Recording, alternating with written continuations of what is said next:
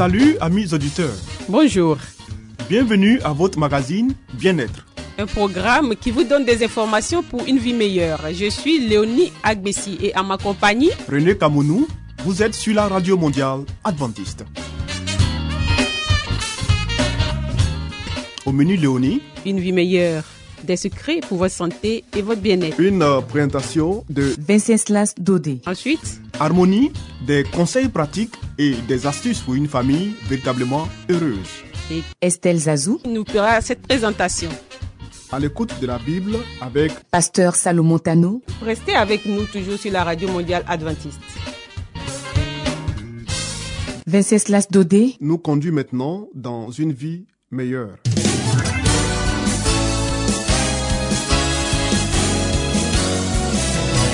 Et voici maintenant votre émission de santé pour une vie saine et heureuse.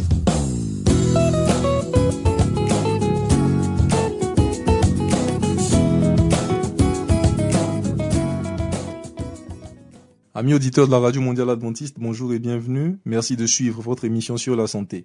Nous parlons aujourd'hui des fausses routes. Comment aider une personne qui s'étouffe en mangeant? Certains gestes de premier secours peuvent sauver la vie des personnes qui vous entourent. Petit rappel d'une situation anodine mais potentiellement très dangereuse. Le repas de famille a commencé dans la joie et la bonne humeur. Mais votre oncle a choisi le moment du dessert pour raconter une nouvelle blague hilarante. Tellement hilarante que votre tante ne peut se retenir et explose de rire tout en avalant son tiramisu. Rapidement, les rires se transforment en tout. Le visage vire au rouge et votre tante porte ses mains à son cou. Elle n'arrive clairement plus à respirer. Si aucun geste de secours n'est réalisé, elle risque de perdre connaissance et de priver son cerveau d'oxygène. La suffocation provoquée par un aliment qui fait une fausse route est responsable de 4000 décès par an, se plaçant en deuxième cause de décès par accident de la vie courante, rappelle le CHU de Rouen. Pour éviter ce type de dénouement tragique, il existe des techniques utiles à connaître. La première, vous la réalisez quasiment par réflexe. Tapez de façon légère, mais sèche sur le dos de la personne qui s'étouffe entre les omoplates. Comprimez l'air des poumons. Si la personne est consciente, cette solution peut suffire à déclencher une toux et à remettre l'aliment qui a fait une fausse route sur le chemin de l'œsophage. Mais si cette technique ne marche pas et que la personne est en état d'asphyxie, sans aucun son ni toux qui sort de sa bouche, tentez la manœuvre de Heimlich. Son but, comprimer l'air dans les poumons pour provoquer une toux et une expulsion de l'aliment qui bloque la respiration. Placez-vous derrière la personne et passez vos bras sous les siens. Cherchez le creux de son estomac entre son nombril et son sternum avec votre poing. Recouvrez le poing fermé et l'autre main et enfoncez-le d'un coup sec vers le haut et vers vous. Répétez cette opération ainsi que les tapes dans le dos par série de 5 jusqu'à ce que la victime se mette à tousser. Si elle perd connaissance, appelez immédiatement le SAMU ou les pompiers. Amis auditeurs, nous vous remercions pour votre écoute et nous vous donnons rendez-vous pour un prochain numéro. Que Dieu nous bénisse. C'était Espace Santé, une vie meilleure avec... Venceslas Dodé. Vous écoutez Radio Mondiale Adventiste, La Voix de l'Espérance, 08 BP 1751, Abidjan 08 Côte d'Ivoire.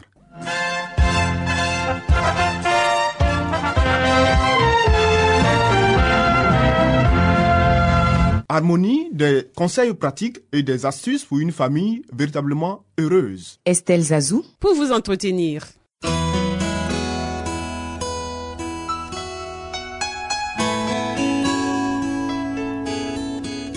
Pour une famille harmonieuse, pour un couple épanoui, pour une vie heureuse au foyer, voici l'émission de la famille.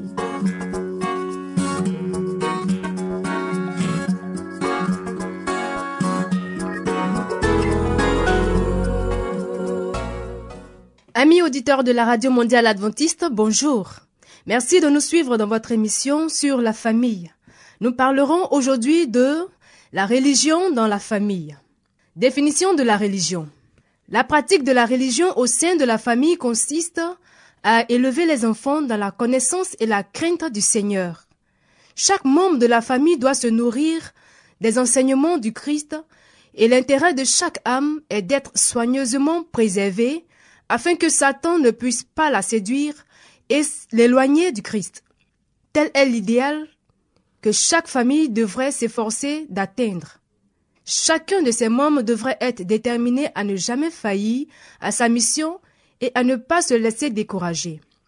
Lorsque les parents instruisent leurs enfants avec assiduité et sérieux, qu'ils les élèvent pour la gloire de Dieu, ils collaborent avec Dieu, qui s'associe à eux en sauvant les âmes des enfants pour laquelle le Christ est mort.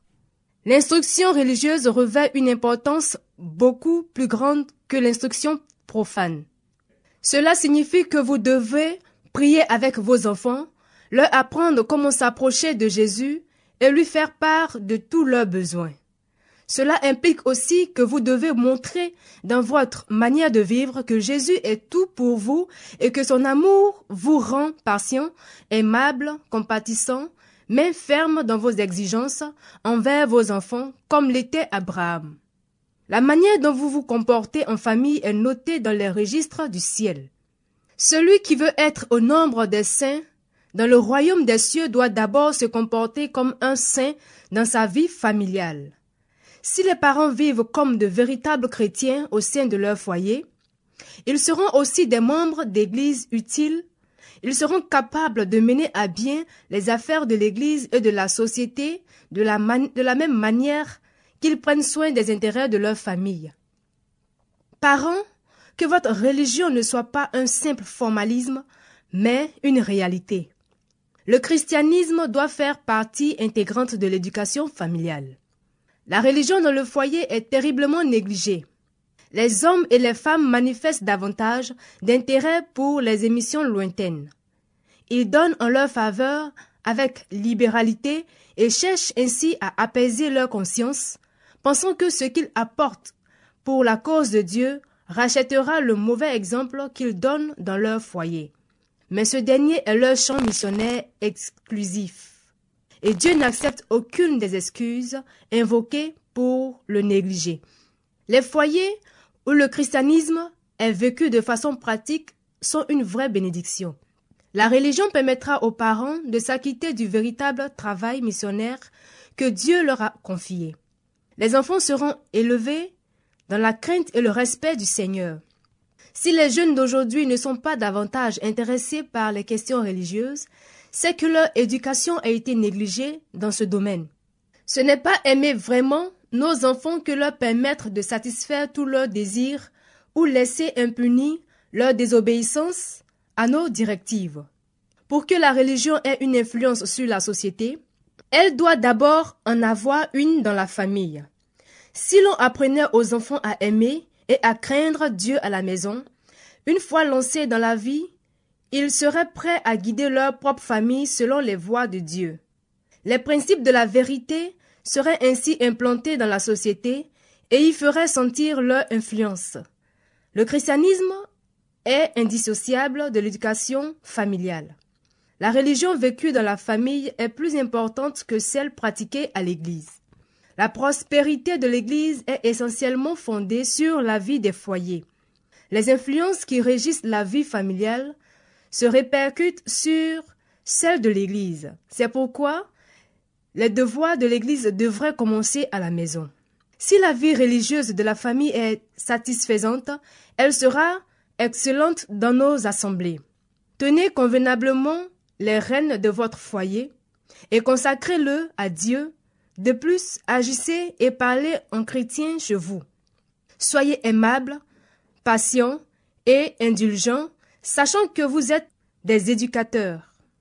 Chaque mère est un professeur, mais chacune devrait être aussi une élève à l'école du Christ afin d'apprendre comment elle doit instruire ses enfants pour former en eux un esprit de droiture. Quand il n'y a pas de vie spirituelle au foyer, les croyances que l'on professe sont sans valeur. Beaucoup de gens se trompent lorsqu'ils s'imaginent que leur caractère sera transformé au retour de Jésus, car nulle âme ne se convertira au moment de son apparition. C'est maintenant que nous devons nous repentir de nos défauts de caractère et les vaincre avec l'aide du Christ, tant que dure encore le temps de grâce. C'est ici-bas que nous devons nous préparer à faire partie de la famille céleste. Il faut vivre sa foi chez soi. Si les paroles que nous prononçons à la maison ne sont pas ce qu'elles devraient être, les témoignages que nous rendons à l'Église n'auront aucune valeur. Si vous ne faites pas preuve de douceur, de bonté et de courtoisie chez vous, votre religion sera vaine. S'il y avait un christianisme plus sincère dans les foyers, il y aurait plus de puissance dans l'Église. Différer l'instruction religieuse est une très grande erreur. Il est très grave de laisser grandir les enfants sans leur faire connaître Dieu. Les parents commettent une redoutable erreur lorsqu'ils négligent de donner une instruction religieuse à leurs enfants, pensant que plus tard ceux-ci finiront bien par se tirer d'affaire et que, devenus adultes, ils désireront faire leur propre expérience religieuse. Parents, ne voyez-vous pas que si vous ne plantez pas dans leur cœur les précieuses semences de la vérité, de l'amour et des attributs divins, Satan y sèmera l'ivraie. Trop souvent on laisse les enfants grandir sans religion parce que leurs parents pensent qu'ils sont trop jeunes pour qu'on leur prescrive des devoirs chrétiens. Tant qu'ils font partie de la famille, le problème du devoir des enfants touchant la religion doit être absolument résolu, et cela sans la moindre hésitation. Les parents occupent la place de Dieu auprès de leurs enfants afin de leur dire avec fermeté et une parfaite maîtrise de soi ce qu'ils doivent faire et ne pas faire. Tout effort accompli en leur faveur, avec bonté et modération, développera dans leur caractère des éléments de volonté et de décision.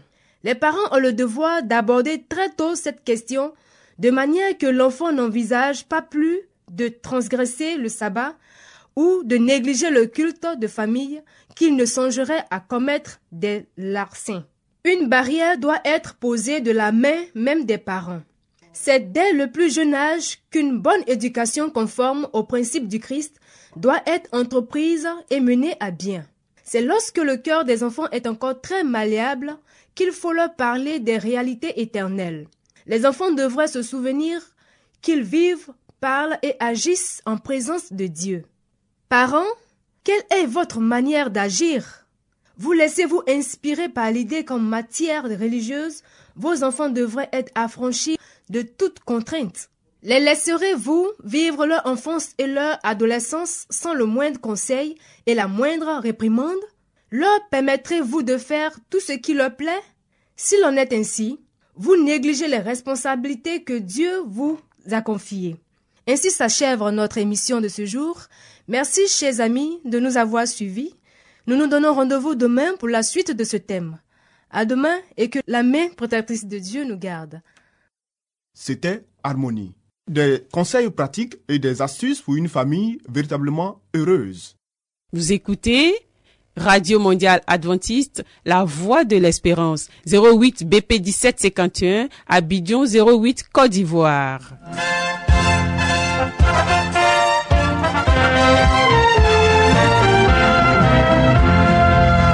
Mettons-nous à l'écoute de la Bible avec Pasteur Salomon Tano, Nous avons certainement lu plusieurs livres prestigieux traitant de problèmes divers. Mais avons-nous aussi lu la Bible, ce livre si vieux et pourtant si actuel? Ce livre si mystérieux pour certains, mais qui apporte des solutions à nos problèmes et nous révèle l'avenir? À travers cette série d'émissions, découvrons ce livre exceptionnel.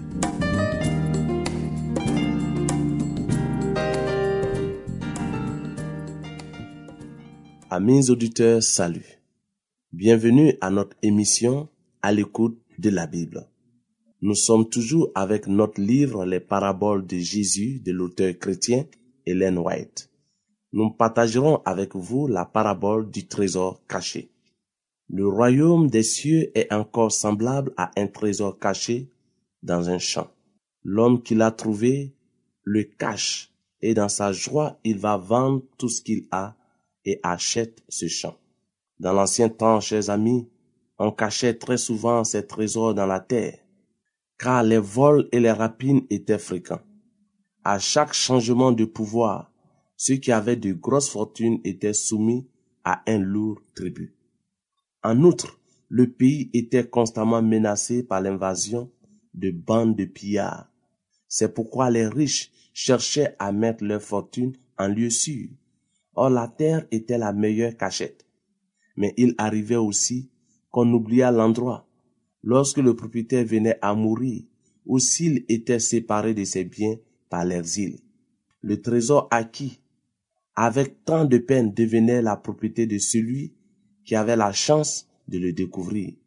Au temps du Christ, on trouvait fréquemment dans des terres abandonnées de vieilles pièces de monnaie et des ornements d'or ou d'argent. Un homme loue un champ pour le cultiver. Et tandis que ses bœufs tirent la charrue, le soc met un jour un trésor enseveli. Il se rend compte aussi qu'aucune fortune est à sa portée. Il remet ce trésor à sa place, s'en retourne chez lui et vend tout ce qu'il a pour acheter le champ qui cache le trésor. Sa famille et ses voisins, stupéfaits, le prennent pour un fou en regardant ce champ si longtemps laissé en friche.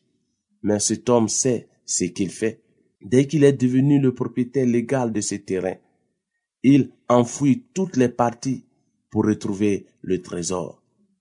Oui, chers amis, cette parabole met en évidence la valeur du trésor céleste et l'effort qu'il faut accomplir pour l'obtenir. Le laboureur était prêt à se séparer de tous ses biens et à se livrer à de pénibles travaux en vue d'obtenir les richesses cachées.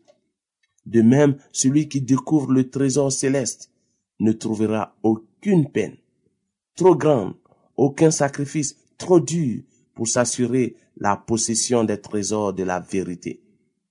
Dans la parabole, le champ qui renferme le trésor représente les saintes écritures. Le trésor, c'est l'évangile. La terre elle-même ne recèle pas autant de filons d'or que la parole de Dieu contient de précieuses vérités. Oui. Oui, comment est-il caché ce trésor? Il est dit que les trésors de l'évangile sont cachés. Ceux qui se surestiment, qui se targuent d'une vaine philosophie, ne voient pas la beauté, la puissance et le mystère du plan de la rédemption. Beaucoup ont des yeux qui ne voient pas, des oreilles qui n'entendent pas. Ils ont de l'intelligence, mais ils ne discernent pas le trésor caché. Quelqu'un pouvait passer par là, où était caché le trésor, et en proie à un cruel dénuement, s'assoit au pied d'un arbre, sans se douter qu'une fortune se trouvait tout près. Il en était ainsi du peuple juif. Tel un riche trésor, la vérité avait été confiée premièrement aux Hébreux. L'économie judaïque, portant le sceau de Dieu, avait été instituée par le Christ lui-même. Les grandes vérités de la rédemption avaient été voilées sous des types et des symboles. Cependant, chers amis, quand Jésus vint sur la terre, les Juifs ne le reconnurent pas comme celui qui réalisait toutes ces figures. Ils avaient la parole de Dieu entre les mains, mais les traditions qui s'étaient transmises de génération en génération et l'interprétation humaine des Écritures cachaient la vérité telle qu'elle est en Jésus. La portée spirituelle des écrits sacrés était perdue. Le trésor de toute connaissance leur était ouvert, mais ils ne le voyaient pas. Dieu ne cache pas sa vérité aux hommes, mais celle-ci, à cause de leur attitude, leur devient incompréhensible. Le Christ avait donné à Israël des preuves évidentes de sa messianité, mais son enseignement réclamait un changement de vie radical. Les Juifs se rendaient compte que s'ils recevaient le Christ, ils devraient abandonner leurs maximes et leurs traditions, qui leur étaient chères, aussi bien que leurs pratiques égoïstes et impies. Il fallait faire un sacrifice pour recevoir la vérité humiliable et éternelle. C'est pourquoi ils fermaient les yeux devant les preuves les plus évidentes que Dieu leur avait données pour établir leur foi en Christ. Ils professaient croire à l'Ancien Testament tout en refusant d'accepter son témoignage touchant la vie et le caractère du Messie. Oui, chers amis, Ils craignaient de se laisser convaincre, ce qui les aurait amenés à se convertir et à abandonner leurs idées préconçues. Le trésor de l'évangile, le chemin, la vérité et la vie étaient parmi eux. Mais ils rejetaient le plus grand don que le ciel puisse leur envoyer. Cependant, même parmi les chefs, plusieurs crurent en lui. Mais à cause des pharisiens, ils n'en faisaient pas l'aveu dans la crainte d'être exclus de la synagogue. Ils étaient convaincus, ils croyaient que Jésus était le Fils de Dieu, mais leur ambition les empêchait de le confesser. Il leur manquait la foi qui leur aurait permis de s'assurer le trésor céleste. Ils étaient à la recherche du trésor terrestre. De nos jours, chers amis, les hommes s'acharnent à se procurer des richesses temporelles. Leur esprit est rempli de pensées égoïstes et ambitieuses. Par amour du gain, des honneurs ou de la puissance, ils mettent leurs devises, leurs traditions et leurs exigences au-dessus des préceptes divins. Chers amis, nous allons nous arrêter là pour aujourd'hui et vous donner rendez-vous pour la suite de cette étude. Au revoir et à très bientôt.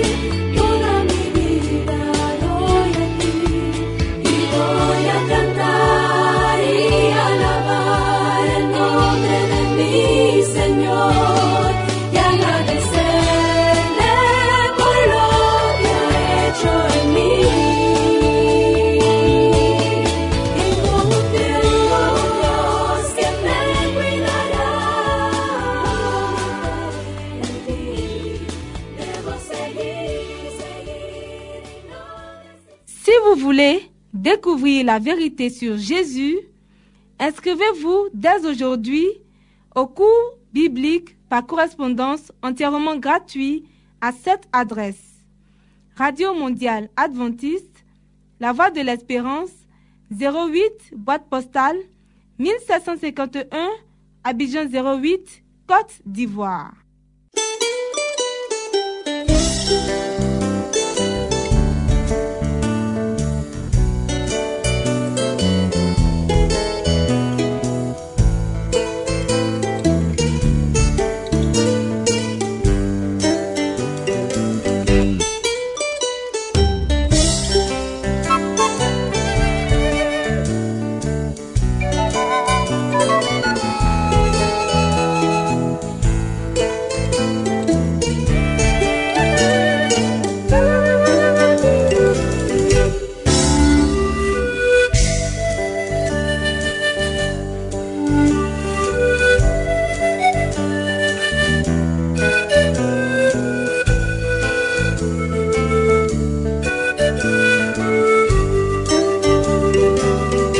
À l'écoute de la Bible avec le pasteur Salomon Tano.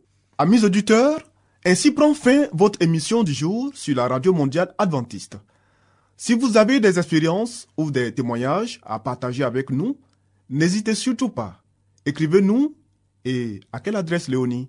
À l'adresse suivante, la Radio Mondiale Adventiste, La Voix de l'Espérance, 08 BP 1751, Abidjan 08 Côte d'Ivoire. Radio Mondiale Adventiste, La Voix de l'Espérance, 08 BP 1751, Abidjan 08 Côte d'Ivoire. Veuillez noter notre email, la voix de l'espérance, arrobase yahoo.com. La Voix de l'Espérance en un seul mot, arrobase yahoo.com. Bien entendu, la voix de l'espérance en minuscule. Oui, nous attendons vos commentaires et vos questions. Nous vous donnons aussi rendez-vous demain à la même heure. C'était Léonie Agbessi. Et René Kamounou. Il y avait à la réalisation Nassis Badé. À la prochaine et que Dieu vous garde.